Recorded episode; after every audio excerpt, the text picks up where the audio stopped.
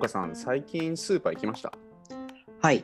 えっ、と、数日前に足りなくなったご飯の材料を買いに行きましたよ。その時って売り切れてるものって何かありました？いや、特に気になるものはありませんでしたかね。あ、じゃあ、岡さんが住んでるエリアももう落ち着いたんですかね？ああ、あれですか、あの、新型コロナの影響でってことですか？そうそうそう、そうなんですね。新型コロナの影響が身近になり始めた頃って、こう、オランダでも買い占めが起きてたじゃないですか。ありましたね。なんかあの、日本みたいにトイレットペーパーがなくなってましたしね。そうですよね。あとパスタとか、お米とか缶詰とか保存が効く食料品もね、だいぶ減ってありました、ありました。なんかあの、オランダ政府が物はあるから本当に必要な分だけ買ってくれってこう呼びかけてたりね、しましたし。ありましたよね。僕、その時に、あの日本語の買いだめにあたるオランダ語がハムスターから来たハムステーレンって知りましたもんね。あありましたね。あの、ハムスターがこう口に食べ物を頬張るみたいにっていう意味でね。そうありました、ありました。でその時にまあ実感もう自分としても難しいなって思ったのがこの商品がそのうち補充されるだろうっていうのは分かっていてもこう、うん売り切れるかもしれないから買っとこうっていうふうに考えてる自分に気がついた時なんですよね。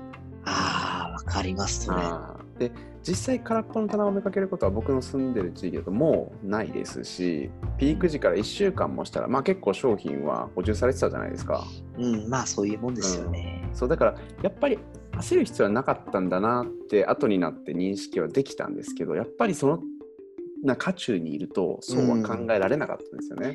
あの、日本のトイレットペーパーの買い占め問題もありましたけど、はい。あれもあのほとんどの人が供給に問題はないって本当は知っていたんだけれど、でもやっぱ足りなくなるかもしれないっていうデマが流れてるとか、はい、品薄だからっていう意味で結局買っちゃったそうそうそうそうね、そういう話ありましたもんね。そうなんですよね。でしかも、まあ、日本とオランダの話も知っててかつ他の国でも起きてるじゃないですか。ああ、そうですね、買い占め。あの、うんマレーシアであの消毒ジェルの売り上げが普段の9倍近く伸びたって言いあましたよ。ーはいはいありましたよね。で、アメリカだと3月の中旬の2週間で、まあ、食品も含めた日用品の売り上げが通常時の15倍だったなんてニュースもありましたしね。いや、もうそうなってくると別にこう、国民性とか文化がとか、うん、そういう話でもなさそうですよね。そうなんですよね。でじゃあ、うんなんでみんな買い占めに走っちゃったのかなっていうのを調べてみると、まあ、いろんな観点から説明がなされてるんですよね。えー、だった例えばどんな説があるんですか？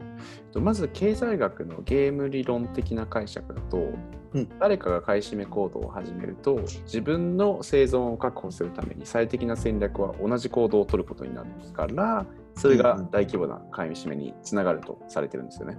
ああ、それは生竹さんがね、最初の方に言ってた、うんあの感覚に近いかもしれなそいね。そうそう。うんまあ、でも実際トイレットペーパーって食べ物と違って生存に必須とは言えないじゃないですか。まあ確かに。ね。別に他のものでね、なんとか代替しようと思えばできますし、そうそうそうまあ何らかしらのね、対策は取れますよね。そうそう。で、なので、まあ、ちょっと他の視点も見てみようと思って探してるとですね、うんうん The Psychology of Pandemics っていう本の著者で、うんカナダの大学の教授のスティーブン・テイラーっていう人の説が出てきたんですよね。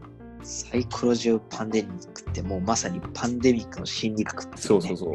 そうなんですよまさにっ。ていうタイトルじゃないですか。それ以外ないっていうタイトルだったんですけど、でその人が言うにはですね、パンデミックみたいにこう不確実な事態に直面したときに、人はこう何かしなきゃっていう感覚に襲われるらしいんですよね。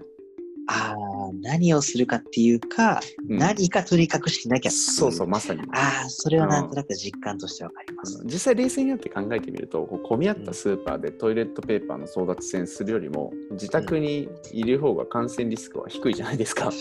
実際ね。スーパー行った方がね、なんかもらっちゃうかもしれないし。でさっき岡さんが言ってたみたいにそのトイレットペーパーを買うっていう行為は実際何かしらのアクションは取ってるしとりあえずお尻を拭けなくなるというリスクは回避できるとまあ、とりあえず、ねまあ、それで小さいね、安心感を得られるっていうのは、まあ、実際ね、そうなるわけですよね。そうみたいなんですよね。ああ、そうなると難しいなって思うんですけど、うん買い占めってじゃあどうやったら防げるんですかね。そうなんですよね。で、まあ、メカニズムから逆算すると、不確実性を解消して安心感を与えるっていうことは大事なんじゃないかと思うんですよね。結局みんな先が見えないから、とりあえず買っとこうっていう心理が働いてるわけですし。ああ、確かに。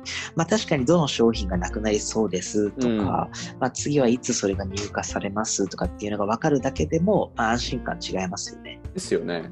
アメリカだと CNBC がサプライチェーンの専門家を招いて供給状況の見込みを紹介してこう不確実性を少しでも解消しようとしてるみたいなんですよね。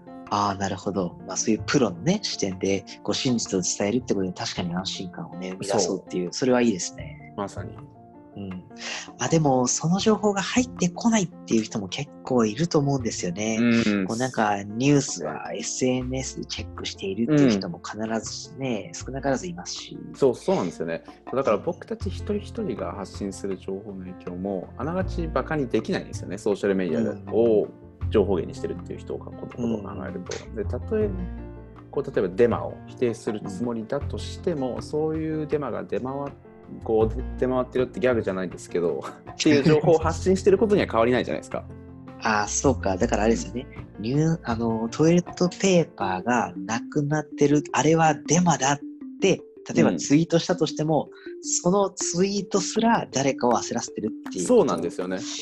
わ難しい、うんそうなるとね、はいやっぱりこう、もうただただ冷静にうん状況を静観しているっていうのが正解なんですかね。うん、そうですよね。